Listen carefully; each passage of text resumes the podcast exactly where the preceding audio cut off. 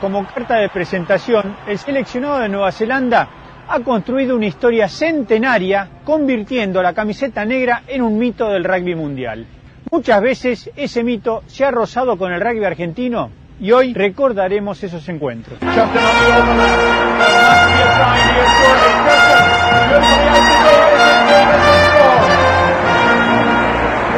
Zelanda es un país, eh, es un jardín, es un país verde totalmente porque el clima es muy similar al clima que hay en las Islas Británicas. En Nueva Zelanda es raro que un día no llueva, siempre algún rato llueve, eh, lo cual hace que la característica de las, las canchas son blandas, eh, pesadas. Este, creo que hace esto también a la característica de, del juego eh, neozelandés.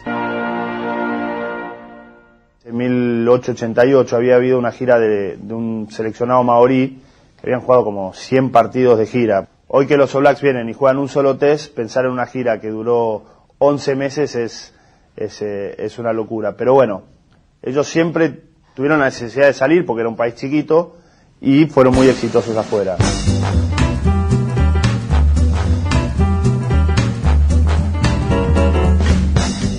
La historia de los All Blacks comienza a fines del siglo XIX, pero el primer mojón importante lo encontramos en 1905. Ese es el año de los originales. El equipo que protagonizó la primera gira a las Islas Británicas. Los neozelandeses viajaron a la madre patria para mostrar la calidad de su juego y maravillaron a las multitudes que lo siguieron en cada partido. Como toda ex colonia, viajaba cada tanto a, a, la madre patria a jugar y fue bueno la primera gira que hicieron como Nueva Zelanda fue en, en, en 1905. En 1905 los originales ganaron todos los partidos menos uno. Ya pasaron más de 100 años, pero el test con los galeses sigue generando polémica y fue el germen de una legendaria rivalidad entre los dos seleccionados.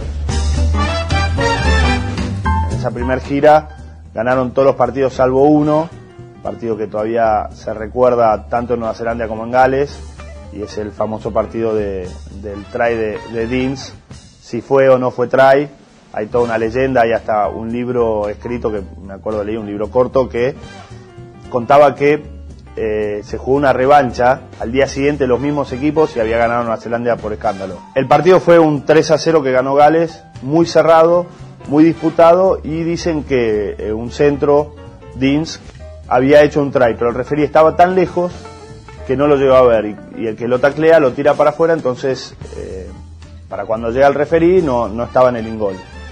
A partir de ahí hay distintas anécdotas, hay distintas historias, dicen que el referí se estaba muriendo y con el último suspiro dijo sí fue try. Eh, después supuestamente apareció el que había hecho el tackle a decir que él lo había tirado para atrás. Lo cierto es que los neozelandeses siempre mantuvieron que el try había sido lícito y los galeses siempre mantuvieron que el partido lo habían ganado. Así que, pero es una de las tantas leyendas que tiene el rugby neozelandés.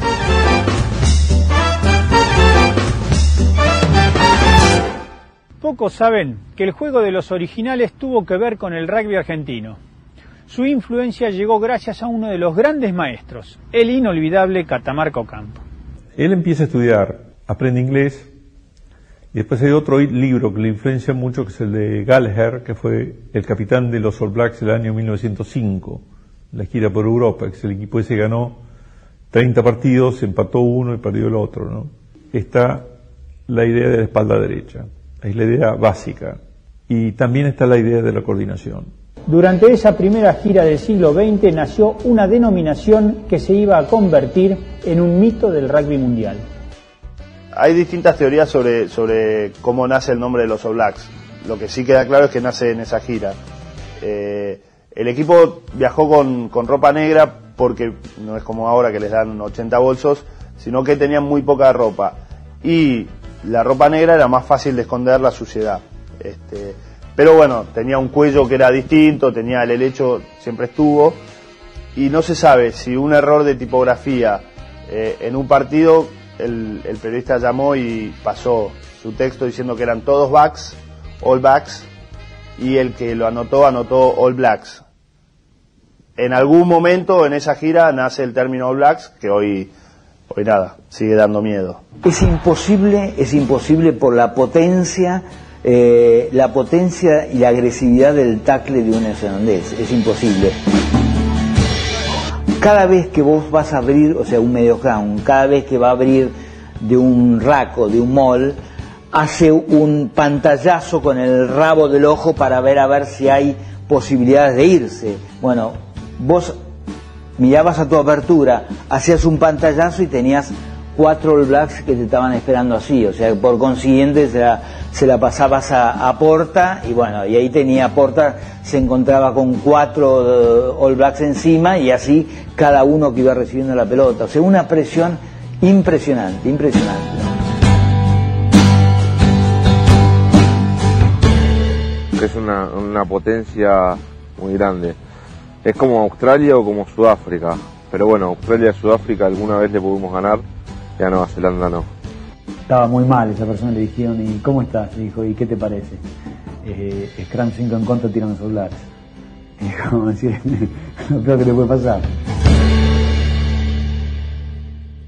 Nueva Zelanda es un poco el campo de Inglaterra, ¿no? Son muy, mucho más pro británicos que, que los australianos, este, pero son gente realmente muy noble y, y áspera, dura.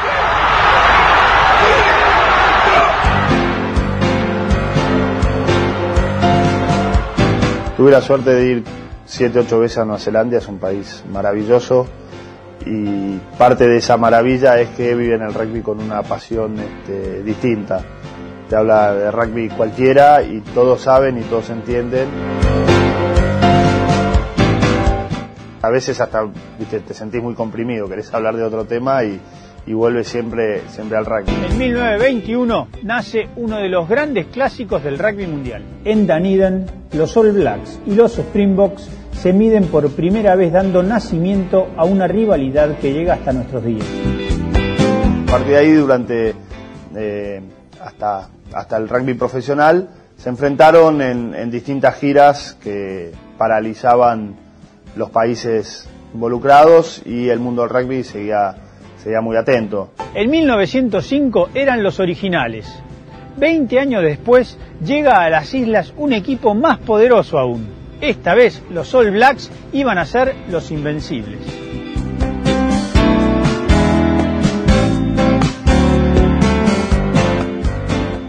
Cuatro años después del primer partido contra los Springboks, Nueva Zelanda vuelve a las islas para cumplir otra gira legendaria.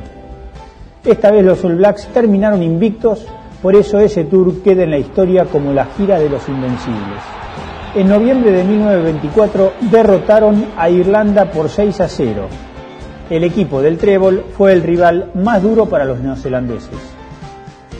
El segundo test fue contra Gales y los All Blacks se vengaron de la derrota de 20 años atrás con un claro 19 a 0.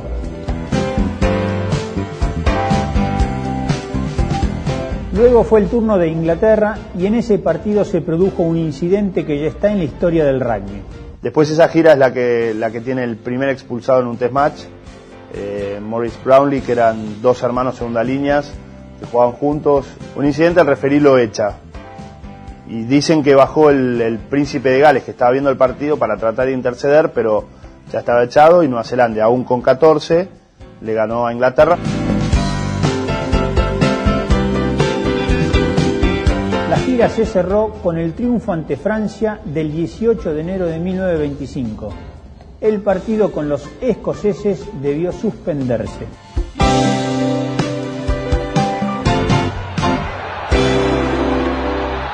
Los Invencibles obviamente fueron y ganaron todo a su paso por, Inglaterra y Francia.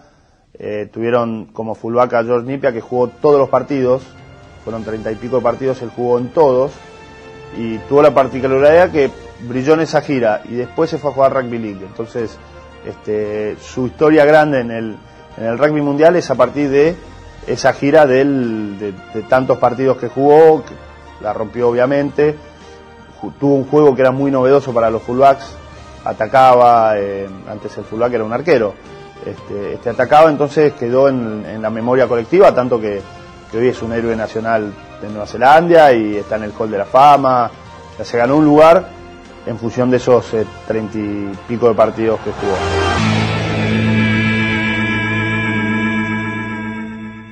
Una de las grandes rivalidades del mundo deportivo, en cualquier deporte, es la de Nueva Zelanda y Sudáfrica en el rugby.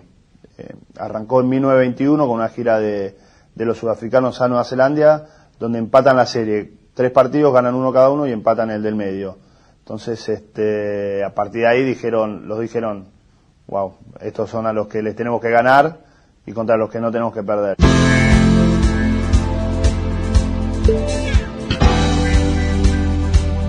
En 1928, los All Blacks viajan por primera vez a Sudáfrica y ganan la serie por 2 a 1 luego de tres partidos durísimos ante los Springboks.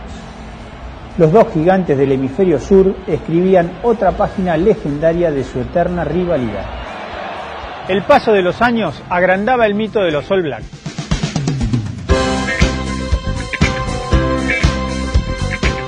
En 1936 Inglaterra derrotó a Nueva Zelanda en Londres. Ese día se alistó en el equipo inglés un jugador de origen ruso, Alexander Obolensky, nacido en San Petersburgo y portador de un título nobiliario, fue la gran figura de la cancha y marcó un try que ya está en la historia del rugby. Gales y Nueva Zelanda tienen la particularidad que son dos países chiquitos, con poco para, salir a vender. Entonces, este, como te decía antes, se agarraron del rugby para este, promocionar su, su marca país. Cuando no existía esto de promocionar ni marca país ni nada, pero este, así como rugby Gales era sinónimo, Nueva Zelanda y rugby era sinónimo. Entonces era un, era un partido este, clave. La Segunda Guerra Mundial provocó un paréntesis en la competencia para los All Blacks. Tras la guerra, en 1949, los hombres de negro vuelven a enfrentar a los Springboks y son derrotados por un legendario equipo capitaneado por el padre de Morn Duplessis. La visita de Sudáfrica a Nueva Zelanda en 1956 fue un acontecimiento que conmovió a los fanáticos del rugby. Muchos de ellos durmieron en las adyacencias del Eden Park de Auckland para conseguir una buena ubicación. Los que llegaron tarde, en cambio, vieron el partido desde donde pudieron. El match del Eden Park definía la serie que estaba igualada hasta ese momento. La victoria fue para los hombres de negro por 11 a 5. La fiesta se disparó en toda Nueva Zelanda.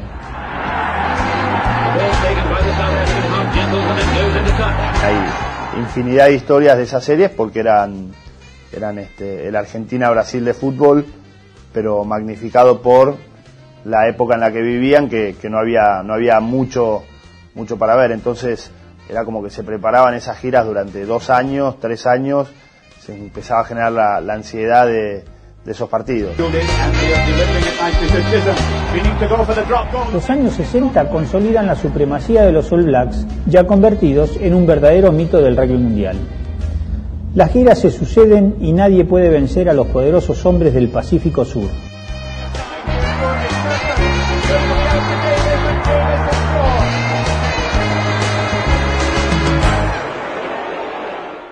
fines de 1972, Nueva Zelanda emprende una gira a las islas que iba a ser memorable.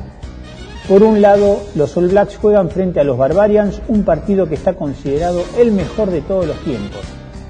Y por otro, sucede un desagradable hecho de consecuencias impensadas. Keith Murdoch, autor de ese magnífico try frente a Gales, se emborrachaba en el tercer tiempo y se excede en los festejos. Eso provoca que las autoridades de la gira decidan su retorno a Nueva Zelanda, en un hecho inédito en la historia de los All Blacks. Murdoch, abrumado por la vergüenza, no retorna a su país y baja del avión en Australia, donde se instala definitivamente y cae en el olvido hasta varios años después, cuando aparece en las páginas policiales involucrado en un asesinato. Triste final para una ex estrella de los All Blacks.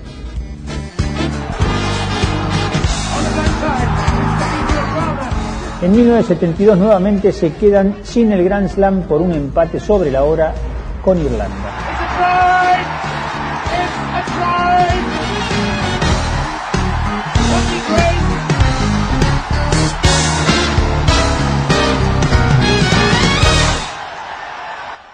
En 1976, por primera vez, un equipo de Nueva Zelanda llegaba a la Argentina.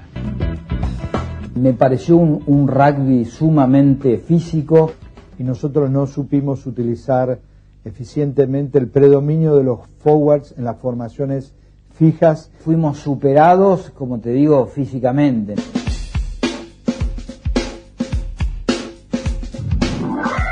En realidad era un segundo equipo que estaba siendo preparado para ir reemplazando progresivamente al que estaba jugando en Sudáfrica en ese mismo momento que entrenaba Jackie Stewart y acá vino con Jackie Gleason. Andy Hayden, eh, el hooker Norton, Graham Murray que después fue capitán. Y siempre tenés eh, supremacía numérica. Ellos, ellos cada vez que atacan son 3 a 1, 4 a 2 y aparte de la potencia física. ¿no? Y no se entiende cómo una población de 3 millones y medio de habitantes puede dominar este, un deporte que es practicado en países donde hay 60 millones de habitantes, eh, como el Reino Unido, ¿no es cierto?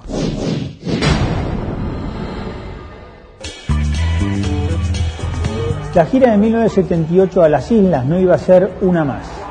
Ese año, por primera vez, los All Blacks iban a conseguir algo que venían persiguiendo desde 1905. El Grand Slam, es decir, la sucesión de victorias frente a los equipos del Cinco Naciones.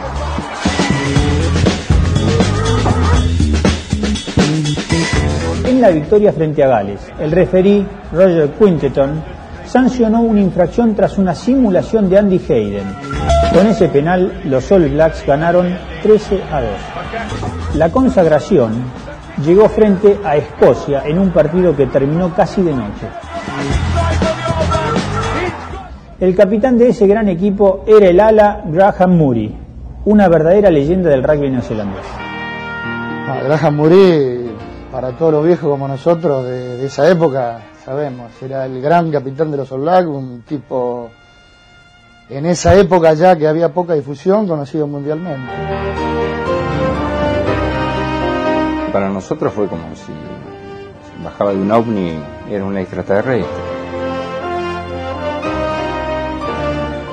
Graham Murray cuando vino a la Argentina este, se enamoró de una argentina este, que después fue su, su esposa. Eh, se había casado con una argentina en Nueva Zelanda y bueno, vino de viaje acá, eh, la Argentina vivía en La Plata y por intermedio de Hugo Tucci eh, lo invitó a participar eh, de, en nuestro equipo. El 2 de mayo de 1981 está en la historia de un club argentino. Ese fue el día en que Graham Murray jugó para los matreros.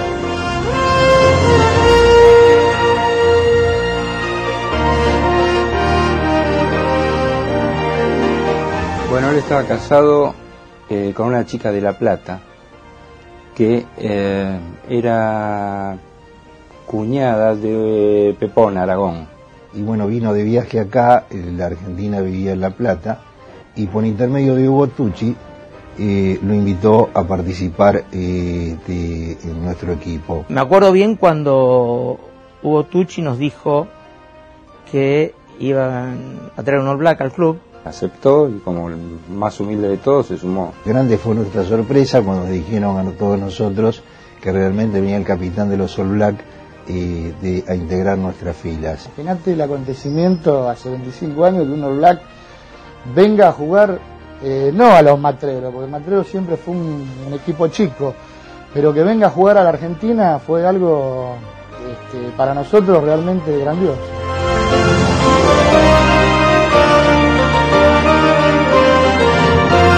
Pero resulta que el día de entrenamiento, a la hora del entrenamiento, se apareció el tipo. Presentábamos muy bien, pero nosotros un poco confundidos, porque era, era medio irreal, era medio fantástico. Para nosotros era un, un extraterrestre, no era, eh, no era de este planeta. era un mito. Estaba ahí en Morón, a la noche, eh, todos muertos de frío, eh, en la cancha de Mateos entrenándonos con el capitán de los. Era irreal. Y bueno, para nosotros que nos cayera una cosa así, era un sueño directamente. Y bueno, y empezó a entrenar como cualquier jugador. Eh, Tipo muy sencillo, muy humilde. Y corrió y bueno, hacía la preparación física. Darle algún tipo de indicación nos parecía hasta vergonzoso. Y yo me preguntaba, estoy entrenando a este tipo, ¿qué hago? ¿Le entreno o le pido un autógrafo?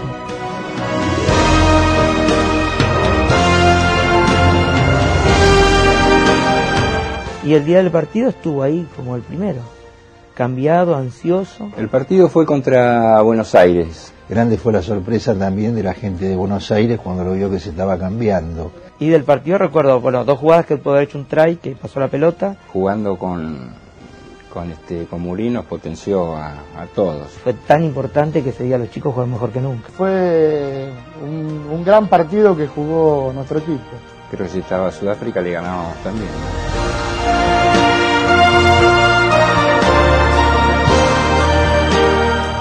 Pero era un jugador más, o sea, un, un absoluto soberbio, se quedó al tercer tiempo, hasta lo último. Tuvo una humildad muy grande. Se destacó por su humildad. Me acuerdo que nos dijo lo que había disfrutado el partido porque era un partido jugado en serio, eh, con los dientes apretados y que lo había disfrutado mucho. Nos mandó un mail este, recordando el momento ese. Nos enteramos, los lo que habíamos estado con él, que había mandado un mail acordándose de su partido en los matreros y felicitándonos por, nuestro aniversario.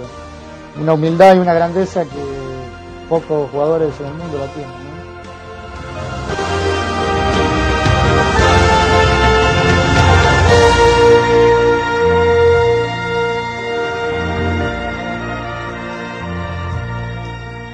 Tener un jugador del tamaño, del calibre de, de Graham en ese momento eh, es un gran honor, ¿no? Fue extraordinario, ¿no? No, de no olvidar, de no olvidar.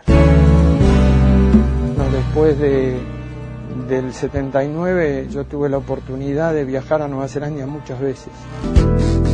Hice una muy buena amistad con, con los All Blacks. En ese momento los Barbarians siempre este, realizaban una gira eh, interna en Nueva Zelanda, eh, un poco para difundir el juego y un poco como estrategia para mezclar eh, All Blacks veteranos con los nuevos que estaban surgiendo. Eh, y muchas veces, bueno, me invitaban a, a, estas giras, me venía muy bien porque yo era como que hacía la pretemporada en, en Nueva Zelanda. Y después hicieron un equipo para ir a jugar a Sydney. En Sydney jugamos con New South Wales, el seleccionado provincial, y no podían ganarle a New South Wales. Hacía muchos años que no le podían ganar. Entonces hicieron un equipo donde eran 13 All Blacks, este, Rafa Madero y yo. Y este, cuando llegamos a Sydney, la Unión de Rugby de Nueva Zelanda se enteró y bueno, mandó el mensaje de que tantos All Blacks en un equipo no podían jugar. Eh, con lo cual se quedaron afuera este, Stu Wilson y Bernie Fraser, que eran los dos winners. Este, que bueno, eso dio la oportunidad que jugara Campese, un joven australiano que recién empezaba. Y, y bueno, nos fue muy bien.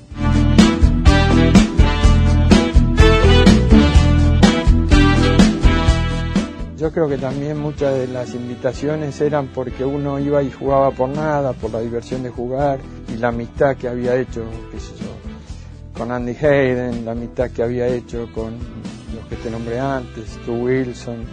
Este, la verdad que tengo un montón de amigos ahí.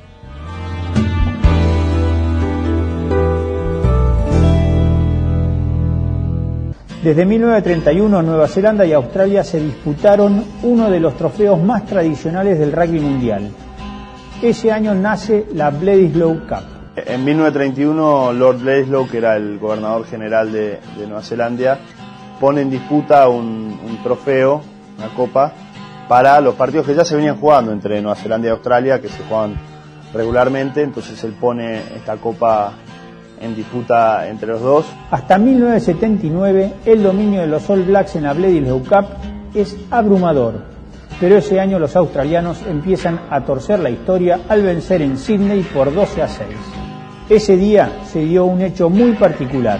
Tras presenciar los festejos enloquecidos de los australianos que por fin habían podido vencer a los All Blacks, muchos jugadores neozelandeses confesaron que recién ahí se habían dado cuenta de que en cada partido que disputaban ante los australianos se ponía un trofeo en disputa. Los australianos tocaron fondo a mediados de los 70 y empezaron a, recuperarse rugbyísticamente, tanto que a partir del 79 empezaron a ser más competitivos, empezaron a ganar la, empezaron a dividir la, Copa Bledisloe y, bueno, ya nuevamente con el rugby profesional eh, ha sido un ida y vuelta.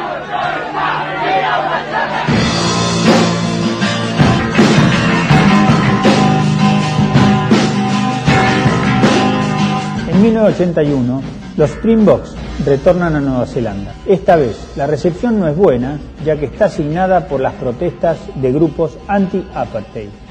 El primer partido hubo invasión de cancha y no se pudo jugar y termina con el tercer test match que se juega en Eden Park con un avión que sobrevolaba y tiraba bolsas de harina. Así que no quedaron muy bien las relaciones entre, entre ambos países eh, a fines de los 80.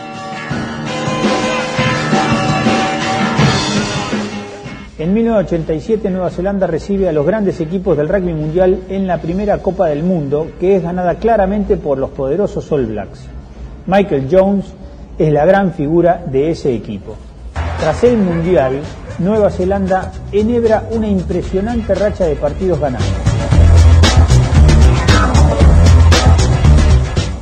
En 1991 nos visitó el poderosísimo seleccionado de Nueva Zelanda, que ganó los nueve partidos que disputó en nuestro país. Dentro de la gran serie invicta, los All Blacks llegan a la Argentina en 1991, donde disputan durísimos partidos no exentos de episodios desagradables. Pero los All Blacks le ponen el pecho a las balas. Ni siquiera una tribuna entera amedrenta a los poderosos hombres de negro. Igualmente reciben la admiración de los fanáticos argentinos el entrenador de ese equipo era un personaje muy conocido por los argentinos. Viajé, hablamos con él y se lo invitó dos semanas a la Argentina, que les aceptó, para ayudarnos a preparar el equipo que iba a ir a la gira del 92. Alex Wiley entrenó a los Pumas entre el 96 y el 99, participando de la consagratoria actuación del Mundial 99. Yo creo que, la gran enseñanza que nos dejó Wiley es este, cómo incorporar y sacarle al jugador el máximo de lo que tiene en función de equipo. Lo primero que mencionó fue que el, profesionalismo era una cuestión mental y no de bolsillo. Creo que marcó eh, determinadas pautas que hoy los jugadores tienen asimilados y hasta ese momento no.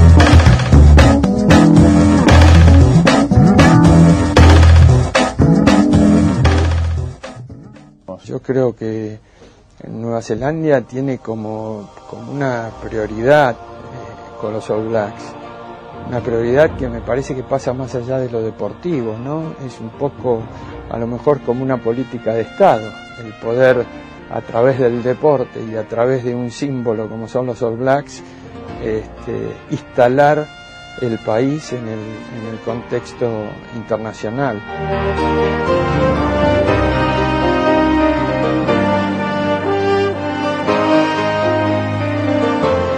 Un equipo que como hemos visto está cargado de tradición y leyenda.